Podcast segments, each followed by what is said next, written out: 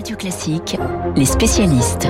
7h40, les spécialistes sur Radio Classique. François Geffrier dans un instant, mais auparavant, Jérôme Marty, médecin généraliste et président de l'UFML, l'Union française pour une médecine libre. Bonjour Jérôme Marty. Bonjour. Le remaniement devrait avoir euh, lieu dans la matinée et vous devriez connaître votre nouveau ministre de la Santé dans les heures qui viennent. Un troisième ministre en quelques semaines, Jérôme Marty. Quel est le, le, profil d'un bon ministre de la Santé selon vous? C'est un euh, probablement un médecin en exercice, probablement quelqu'un qui connaît bien le secteur. Euh, on a trop souffert d'une comment dire, de, de, de, de, gens qui ont été très loin de, de, l'exercice et des réalités. Alors vous allez me dire, mais Olivier Véran et Agnès Buzyn étaient euh, des médecins. Oui. Certes, et Brigitte Bourguignon également? Oui, mais des médecins qui euh, n'avaient qu'une vue très partielle de l'exercice, c'est-à-dire soit uniquement hospitalier, euh, soit des gens qui avaient plus une vue administrative qu'une vue réellement de pratique médicale. On a besoin de quelqu'un qui a les mains dans le cambouis et qui est en relation avec l'ensemble de la médecine. Il n'y a qu'une médecine qui est un service au public. Euh, il y a certes une médecine de ville, une médecine hospitalière, mais il n'y a qu'une médecine. Et donc, il est nécessaire de connaître les deux secteurs euh, pour faire de bonnes réformes. Alors, la priorité du, du nouveau, de la nouvelle ministre de la Santé, c'est quoi pour vous, Jérôme Marty? De prendre soin de ceux qui soignent. Ils ont été trop cabossés. La médecine est malade de ces médecins aujourd'hui, parce que ces médecins sont épuisés, fatigués, après 30 ans de réformes qui ont mis à côté, euh, et qui font qu'on a cette dilacération avec des déserts médicaux qui aujourd'hui sont partout, des petits hôpitaux qui ont fermé, des urgences qui ferment de ne plus pouvoir soigner aujourd'hui, et donc une médecine qui est malade. On a besoin d'un médecin pour les médecins. Jérôme Marty, vous évoquez une situation assez dramatique en ce qui concerne la, la santé en France, et on l'entend encore ce matin. Vous dites que rien ne va changer dans, dans les mois qui viennent. C'est pas très optimiste? Non, c'est réaliste. Euh, ce qui est évident, c'est que malheureusement, euh, on n'a pas de remède immédiat. Et donc, le principal euh, remède, c'est de dire aux Français, comprenez que vous ne pouvez pas aller aux urgences pour euh, n'importe quoi. Euh, vous devez faire attention dans votre façon d'user du soin. Vous devez aider vos médecins parce qu'aujourd'hui, ils sont peu nombreux et la demande est explosive. Et donc, on est dans une espèce de cercle vicieux qui fait que moins vous avez de médecins, moins vous avez de médecins. Donc, il faut que on ait tous un comportement qui soit un comportement civique euh, sur le plan sanitaire, dans l'attente de solutions qui ne manqueront pas d'arriver, mais qui mettront probablement des mois à s'installer. L'été qui est là est présenté comme celui de, de, tous les dangers. Certains médecins, ironiquement bien sûr, conseillent aux Français de ne pas tomber malade. On est vraiment, Jérôme Marty, au, au, bord du gouffre? Oui, on est au bord du gouffre. On s'en est approché depuis euh, des mois et des mois. Ça fait ça fait des années qu'on alerte, hein. des années qu'on dit attention. Euh, vous êtes en train de casser notre médecine parce que vous avez voulu casser le thermomètre. C'est-à-dire que pendant des années, les politiques ont considéré les soignants comme des inducteurs de dépenses. Et donc, moins il y avait de soignants, moins il y avait en quelque sorte de dépenses. Moins il y avait de lits ouverts, moins il y avait de dépenses. C'est comme ça qu'on a fermé des services, fermé des structures et qu'on a envoyé à la retraite des médecins, euh, qu'on a diminué le numerus clausus, etc. Et ça, on le paye de façon très cash très dangereuse aujourd'hui. Ah, si je reviens cet été, il y a la question des, des, des urgences, mais aussi la, la reprise de, de l'épidémie. Quatrième semaine consécutive d'accélération de l'épidémie. Vendredi dernier, on avait enregistré 125 000 cas supplémentaires. C'est une véritable source d'inquiétude pour vous, Jérôme Marty?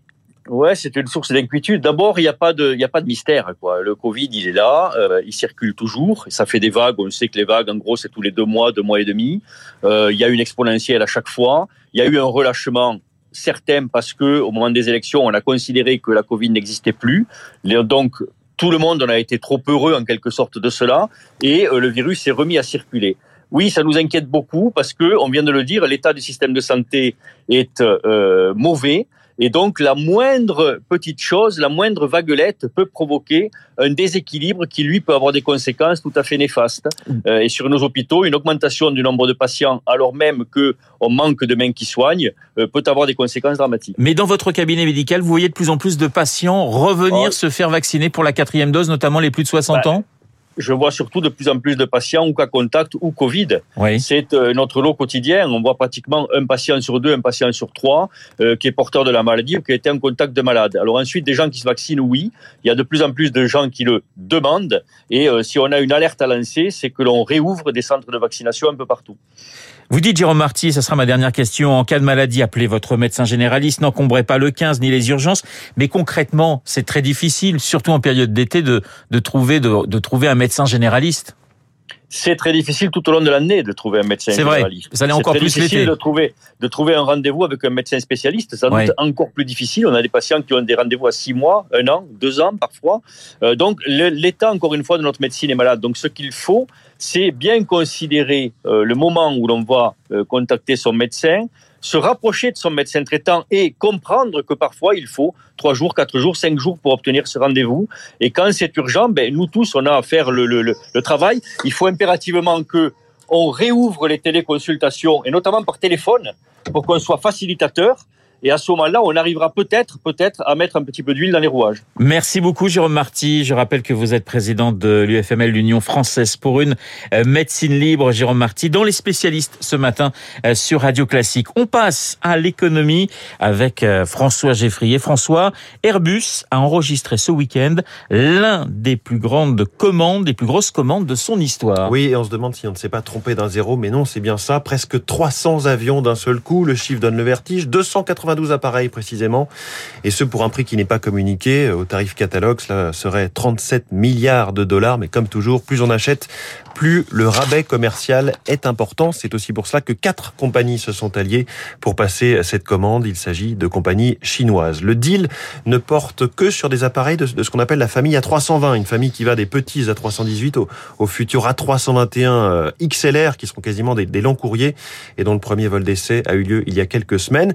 La famille A320, c'est vraiment la vache à lait d'Airbus. L'immense majorité de son carnet de commandes, qui est riche de 7000 avions à produire, est constituée de cette gamme qu'on appelle les monocouloirs, trois sièges de chaque côté de l'appareil, relativement peu de personnel navigant nécessaire, des avions simples à exploiter, utilisables sur tous les aéroports du monde, peu chers, de moins en moins gourmands en carburant. C'est ça l'enjeu du moment.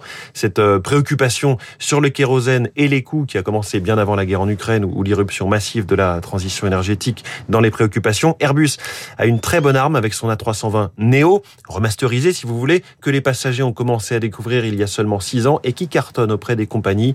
Il consomme 15 à 20% de moins que la génération précédente et émet moitié moins d'azote. François, c'est un signal important que donne euh, la Chine avec cette commande? Oui, d'abord une confiance affichée dans l'Europe et son industrie. Hein. Ces 300 Airbus s'ajouteront aux 2000 déjà en service aujourd'hui en Chine. À côté de ça, Boeing, le grand rival, a vraiment le moral dans les chaussettes en ce moment. Des difficultés sur plusieurs programmes. Il ne s'est toujours pas remis de la crise du Boeing 737 MAX. Il y avait eu deux crashs, puis 18 mois d'arrêt total des vols. Boeing n'a plus engrangé la moindre commande en Chine depuis trois ans. Ça correspond aussi, bien sûr, à la guerre commerciale initiée alors par euh, Donald Trump. Précision importante, cette méga commande est évidemment une bonne nouvelle pour l'Europe, mais la Chine elle-même va en profiter largement puisque les 300 avions seront produits dans une usine chinoise, celle de Tianjin, qui va d'ailleurs passer à une cadence de 5 à 6 avions par mois. Et puis enfin, le signal en creux, hein, implicite, c'est que la Chine n'est pas encore prête concurrencer elle-même Airbus et Boeing. Elle va y arriver un jour.